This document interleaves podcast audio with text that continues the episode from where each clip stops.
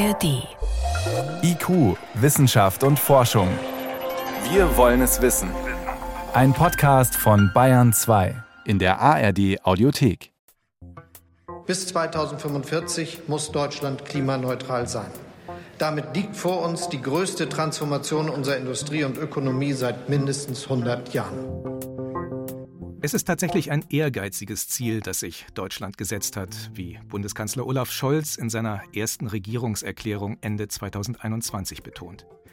Denn um im Jahr 2045 unter dem Strich keine Treibhausgase mehr auszustoßen, müssen wir uns möglichst komplett von fossilen Energieträgern verabschieden. Den größten Energiebedarf haben wir, um elektrischen Strom und um Wärme zu erzeugen. Doch wie lässt sich dieser Bedarf decken ohne Kohle, Erdgas und Erdöl und ohne Kernkraftwerke? Für den Umstieg auf erneuerbare Energiequellen hat die Bundesregierung Ausbaupfade und Zwischenziele festgelegt. Aber die sind eine große Herausforderung, auch für Forscherinnen und Forscher. Zukunft der Energieversorgung. Wo kommen Strom und Wärme her? Eine Sendung von David Globig. Wie kann Deutschland die Energiewende bis 2045 tatsächlich schaffen? Mit dieser Frage beschäftigt sich auch Anke Weidlich. Sie ist an der Universität Freiburg Professorin für Technologien der Energieverteilung. Ihr Büro hat sie passenderweise im Solar Info Center Freiburg. Es muss ganz viel gleichzeitig geschehen. Das Aller, Allerwichtigste ist natürlich der Ausbau der erneuerbaren Energien. Das ist ja die Grundlage der Energieversorgung in einem klimaneutralen System. Und hier sind einfach sehr hohe Ausbauziele zu erreichen. Das ist schon mal eine Riesenaufgabe. Und zusätzlich gibt es natürlich weitere Technologien. Also der Hochlauf der Wasserstoffinfrastruktur ist ganz wichtig. Und wir haben viele Umstellungen auch in den Verbrauchssektoren. Etwa durch 15 Millionen Elektroautos, die bis 2030 in Deutschland fahren sollen. Wie sieht es also zum Beispiel beim Strom aus mit der Energiewende? Auf den ersten Blick gar nicht mal so schlecht. Der Anteil erneuerbarer Energien an der öffentlichen Stromerzeugung liegt momentan in Deutschland im Jahresdurchschnitt bereits bei rund 50 Prozent. Etwa die Hälfte dieses regenerativ erzeugten Stroms stammt aus Windkraftanlagen. Und Photovoltaik steuert knapp ein Viertel des Stroms aus Erneuerbaren bei. Das klingt beachtlich. Doch damit bis 2045 im Netz wirklich nur noch klimaneutral erzeugter Strom fließt, bleibt sehr viel zu tun. Schon das Zwischenziel für 2030 hat es in sich. Bereits Ende des Jahrzehnts müssen die Photovoltaikanlagen in Deutschland mehr als dreimal so viel Strom erzeugen wie heute. Bei der Leistung der Windenergieanlagen an Land sieht die Bundesregierung eine Verdoppelung vor. Und für die Anlagen auf See ist es sogar eine Vervierfachung. Doch wie erreicht man diese ehrgeizigen Ziele? Wo lassen sich die ganzen notwendigen Anlagen unterbringen? Mehr Strom aus Sonnenlicht. Wo Solarzellen überall Platz finden.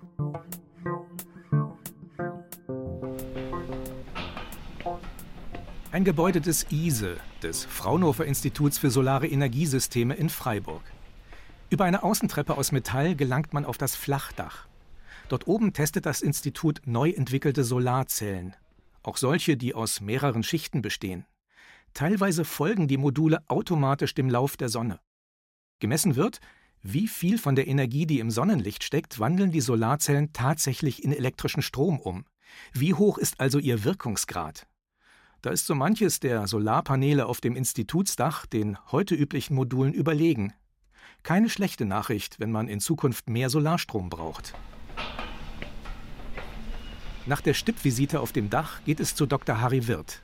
Er leitet am Fraunhofer ISE den Bereich Photovoltaik, Module und Kraftwerke. Und er bremst gleich einmal die Euphorie, die oben auf dem Institutsgebäude zwischen all den Testmodulen aufkommen könnte. Höhere Wirkungsgrade allein bringen einen bei der Energiewende nicht besonders weit. Die Ausbauziele für Photovoltaik erreicht man nur, indem man die Zahl der installierten Solarmodule extrem erhöht bzw. ihre Fläche.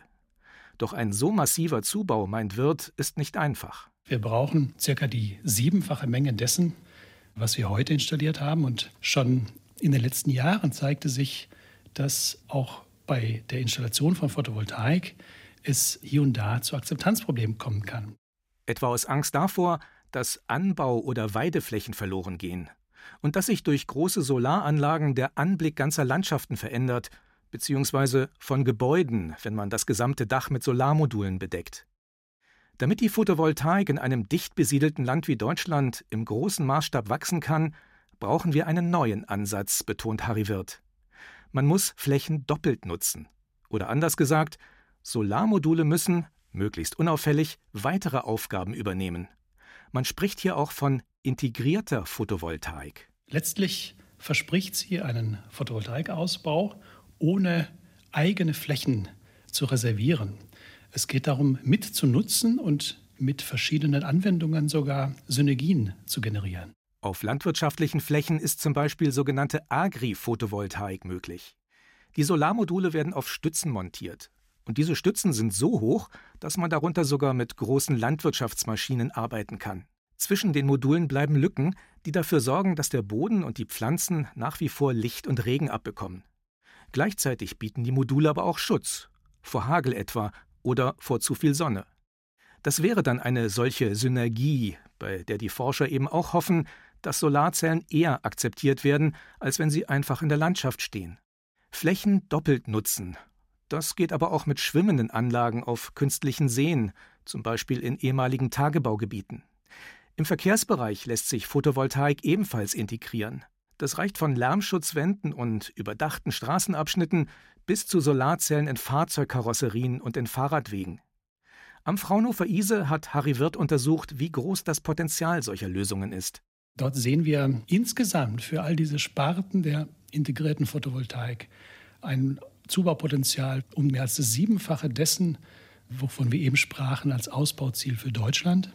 Wobei nach dieser Prognose allein die Agri-Photovoltaik ein Potenzial hat, das etwa dem Vierfachen des Ausbauziels entspricht.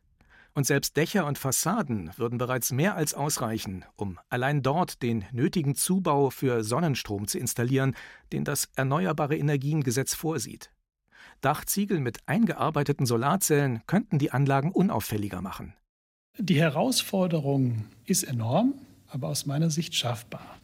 Wenn man sich die verschiedenen kritischen Stufen anschaut, die dieser Ausbau meistern muss. Dazu gehören unter anderem die Kosten. Die Preise für Solarmodule sind in der Vergangenheit deutlich gefallen. Vor 20 Jahren hätte man, glaubt wird, gar nicht in Erwägung ziehen können, die Photovoltaik zu einem Grundpfeiler der Energiewende zu machen. Es bleibt allerdings die Frage, wo sollen die Solarzellen und Module herkommen? Im Moment ist die Situation wenig rosig, weil in den letzten zehn Jahren die Produktionskapazität in Europa drastisch geschrumpft waren. Da ist es ganz wichtig, dass Deutschland und auch die EU die Weichen jetzt ganz klar stellt, nachdem ja jetzt der Markt sichtbar wird und die Nachfrage sichtbar wird in den nächsten 20, 30 Jahren, dass jetzt auch die lokale Produktion wieder in Gang kommt, um einen erheblichen Teil dieses Bedarfs auch decken zu können. Und wir müssen etwas gegen den Fachkräftemangel tun. Denn der droht den Umstieg auf Erneuerbare nicht nur bei der Photovoltaik auszubremsen. Rotieren für die Energiewende. Wie jede Menge Windstrom im Netz landet. Nach dem Durchzug von Sturm Zeynep laufen vielerorts noch immer die Aufräumarbeiten. Der Schienenverkehr in Norddeutschland und in Berichtet die Tagesschau am 20. Februar 2022. Und es ist nicht das einzige Sturmtief, das über Deutschland hinwegzieht. Unterdessen nähert sich ein neues Tiefdruckgebiet. Ausläufer von Antonia zogen am frühen Abend bereits am Fichtelberg auf. Für die kommende Nacht. Die Stürme hinterlassen Schäden. Gleichzeitig sorgen sie aber für den Windenergierekord des Jahres. Und der trägt mit dazu bei, dass an diesem 20. Februar drei Viertel des öffentlichen Stroms aus erneuerbaren Energien stammen. Um solche Werte auch an normalen Tagen zu erreichen, um sie vielleicht im Jahr 2030 sogar schon zu übertreffen, muss auch die Windkraft massiv ausgebaut werden, erläutert Holger Lange. Er ist Professor für Windenergietechnik an der Hochschule Bremerhaven. Heute liefern über 30.000 Windräder in Deutschland Strom. An Land und auf See. Diese Zahl wird steigen. Aber sie braucht sich nicht zu verdoppeln oder gar zu verdreifachen oder zu vervierfachen. Die Zahl, die wir in Zukunft haben müssen, das sind ungefähr 15.000 neue Windenergieanlagen mit einer Leistung von 8 Megawatt. 2002 war die Standardgröße einer Windenergieanlage ungefähr 1,5 Megawatt. Jetzt ist unsere Standardgröße im Schnitt von den neuen Anlagen ungefähr bei 5 bis 6 MW. Das heißt, wir sind viermal größer geworden. Ich denke mal, Faktor 4 könnte noch drin sein, also 20 Megawatt könnte eine Zukunftsvision sein, ohne dass ich mich da jetzt zu weit aus dem Fenster lehnen will. Bei Prototypen für Offshore-Anlagen nähert man sich diesem Wert bereits. Deswegen braucht es vielleicht sogar weniger als 15.000 neue Windräder. Etliche davon werden auch ältere Rotoren mit einer geringeren elektrischen Leistung ersetzen. Man spricht hier von Repowering. Viele Windparks im Norden, da stehen zum Beispiel 500 Kilowattanlagen, 20 Stück. Ne? Und wenn ich dafür drei oder vier, fünf MW oder acht MW Anlagen hinstelle, habe ich natürlich eine deutliche Steigerung der Megawatt Einspeiseleistung. Die Gesamtzahl der Windräder dürfte sich also vergleichsweise moderat erhöhen. Allerdings werden sich die Abmessungen ändern, denn die haben einen unmittelbaren Einfluss auf die Leistung. Wir gehen mittlerweile schon auf 200 Meter Turmhöhe zu. Damit ragen wir zum Beispiel über Wälder, ragen wir so weit hoch, dass die Anlagen da oben sehr, sehr weit weg sind vom Untergrund und deswegen der Wind oben wesentlich konstanter und stärker bläst als unten direkt am Untergrund. Deswegen ist die Turmhöhe schon eine der interessantesten Entwicklungen, die wir gerade haben. Forschende verbessern aber auch die Generatoren der Windenergieanlagen. Und sie optimieren die Rotorblätter. Die erreichen inzwischen Längen von bis zu 130 Metern. Mit solchen Dimensionen können Windräder ein Gebiet vom Anblick her prägen, was mitunter Windkraftgegner auf den Plan ruft, genauso wie die Tatsache, dass durch die Rotorblätter immer wieder Vögel und Fledermäuse ums Leben kommen. Eine andere Bauform könnte dieses Problem möglicherweise entschärfen. Rotorblätter, die um eine vertikale, also senkrechte Achse rotieren und die parallel zu dieser Achse stehen. Das Ganze erinnert an einen Rührbesen. Windräder mit dieser Bauform eignen sich allerdings nicht für alle Anwendungen, betont Holger Lange. Denn sie bleiben mit ihrem Wirkungsgrad deutlich hinter den üblichen Windrädern zurück, die bei über 50 Prozent liegen. Vertikale Anlagen werden nicht viel mehr Wirkungsgrad erreichen als 35 Prozent. Aber die Besonderheit von Vertikalachsern ist, dass sie nicht in dem Wind nachgeführt werden müssen. Was sie zum Beispiel für Standorte interessant macht, an denen turbulenter Wind weht, etwa auf Hausdächern in Städten. Zeit für eine Zwischenbilanz.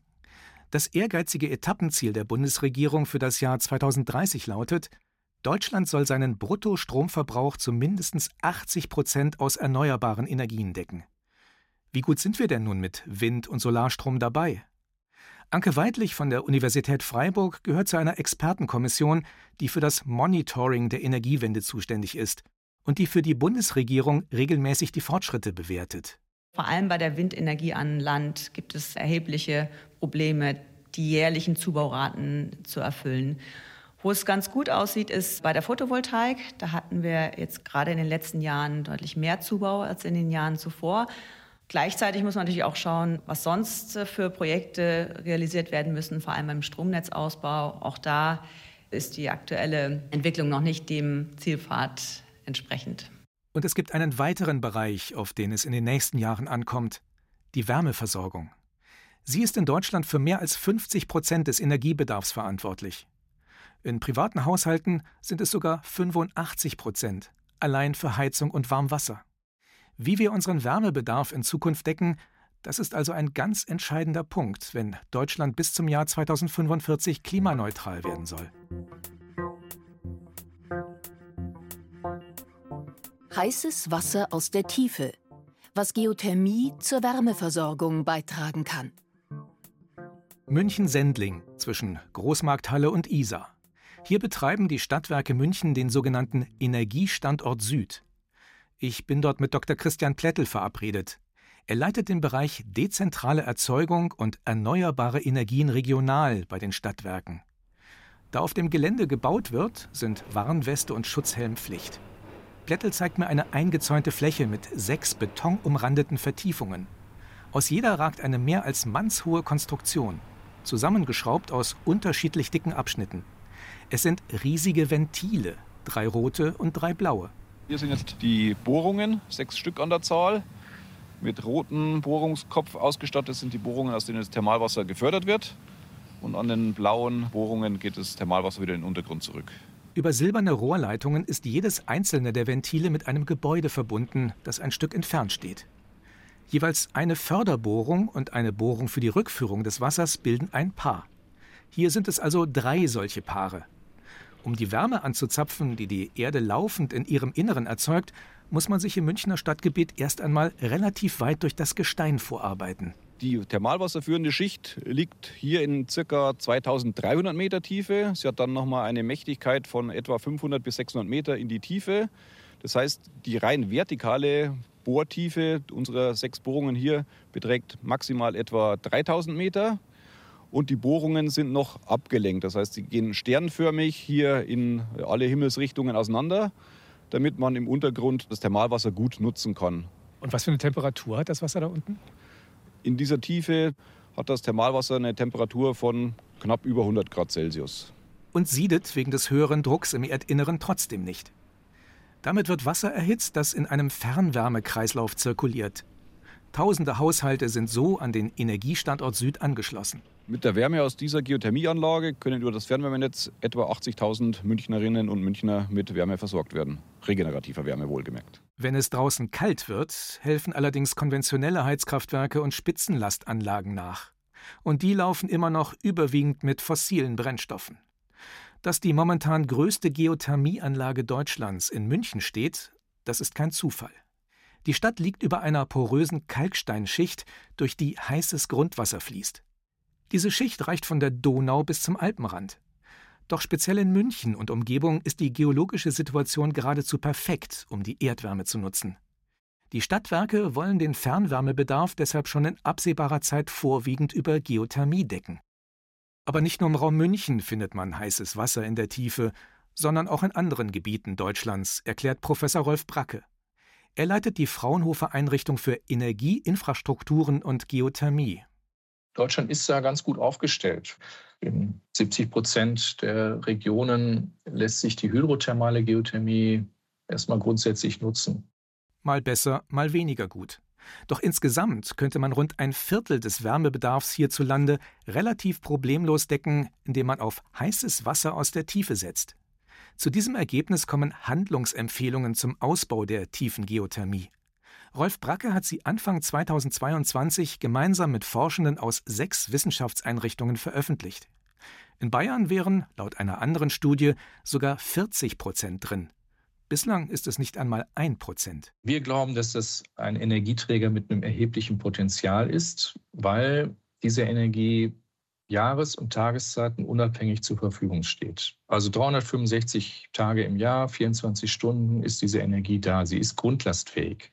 Also insofern ist sie zunächst erstmal technisch sehr vielversprechend und kann die Grundlast der Wärmeversorgung in Deutschland auch mit abdecken. Und hier gilt es jetzt, beherzte Programme aufzulegen, damit man das auch nutzen kann. Zum einen müsste man dafür die geologischen Verhältnisse im Untergrund besser kennen. Wo ist mit Schichten zu rechnen, die Thermalwasser führen? Also wo muss man wie tief bohren? Bislang weiß man das erst für höchstens die Hälfte Deutschlands, eher weniger, meint Rolf Bracke. Der größte Teil der Fläche müsste also erst einmal erkundet werden. Die dafür notwendigen Projekte sollten möglichst bald starten. Und dann ging es ans Bohren, an Tausenden von Stellen. Die Aufgabe erscheint riesig, aber sie ist zu schaffen, glaubt der Geothermie-Experte. Beim Treibhausgasausstoß würde sich ein Umstieg auf Erdwärme jedenfalls deutlich niederschlagen. Denn Wärme bildet in Deutschland, wie gesagt, den überwiegenden Anteil am Endenergiebedarf. Und diese Wärme kann man sich auch noch auf andere Weise aus der Natur holen. Heizen mit der Wärmepumpe wie sich Umgebungswärme nutzen lässt.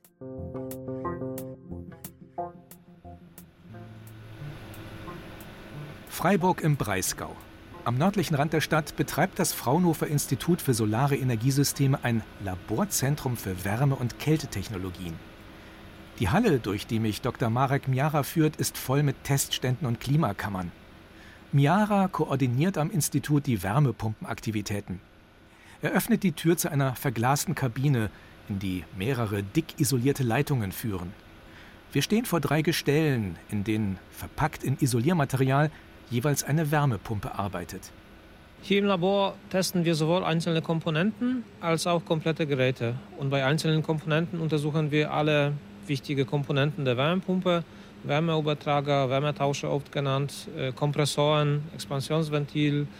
Wir testen sogar auch Materialien für spezielle Anwendungen. Wobei von diesen Bauteilen hinter dem ganzen Dämmmaterial fast nichts zu sehen ist. Doch das Prinzip, nach dem die Wärmepumpe arbeitet, hat nichts Geheimnisvolles, erklärt Marek Miara. Die funktioniert, sagt man oft, wie Kühlschrank. Nur bei dem Kühlschrank nutzen wir die kalte Seite, also der macht unsere Lebensmittel kalt und ein bisschen erwärmt der Kühlschrank auch unsere Häuser. Und zwar über Rohrschlangen an seiner Rückseite. Deshalb muss dort auch immer ein Luftaustausch möglich sein.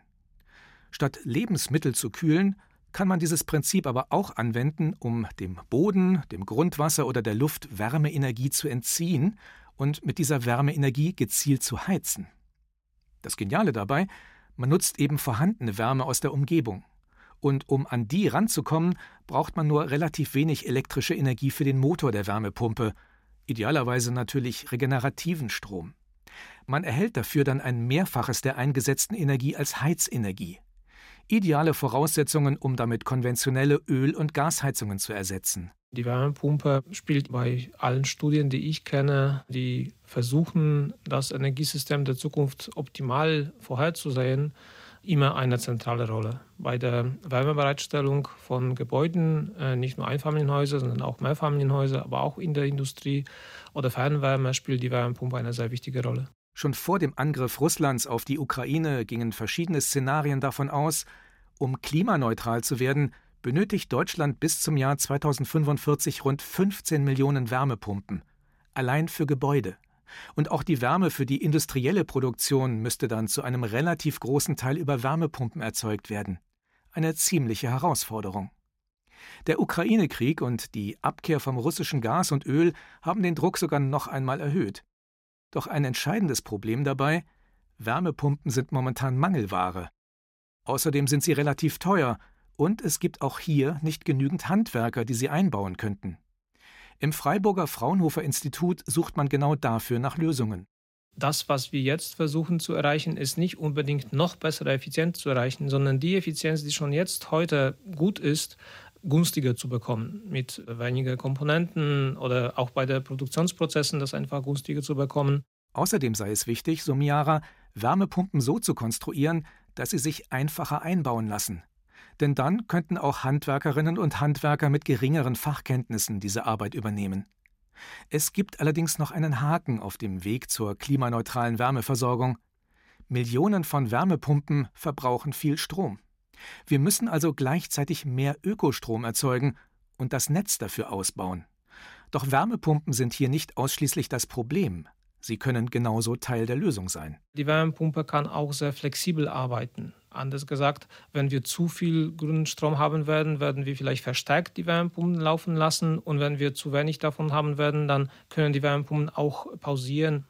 Man könnte also in Überschusszeiten zum Beispiel Wärmespeicher mit Hilfe der Wärmepumpen sozusagen aufladen und die gespeicherte Wärme nutzen, wenn die Wärmepumpen pausieren müssen, weil es gerade zu wenig Ökostrom im Netz gibt. Das stabilisiert dann auch das Stromnetz. Theoretisch können wir bei Strom und Wärme alle Zwischenetappen und Ziele für den Umstieg auf erneuerbare Energiequellen schaffen. Was die Sache anspruchsvoll macht, ist, dass dafür sehr viel gleichzeitig passieren muss. Wir müssen die Erzeugung umstellen, die Netze ausbauen, Speicherkapazitäten schaffen, den Verbrauch von Strom und Wärme intelligent steuern und dabei diesen Verbrauch zur selben Zeit auch noch reduzieren. Das ist ziemlich viel auf einmal. Doch Prognosen sagen, es ist hinzubekommen. Aber unsere Gesellschaft muss die Weichen sofort in diese Richtung stellen und alles dafür tun. Denn wenn wir uns jetzt nur halbherzig bemühen, dann wird die Aufgabe in den kommenden Jahren nur umso schwieriger. Sie hörten IQ, Wissenschaft und Forschung. Heute mit dem Thema Zukunft der Energieversorgung. Wo kommen Strom und Wärme her? Eine Sendung von David Globig.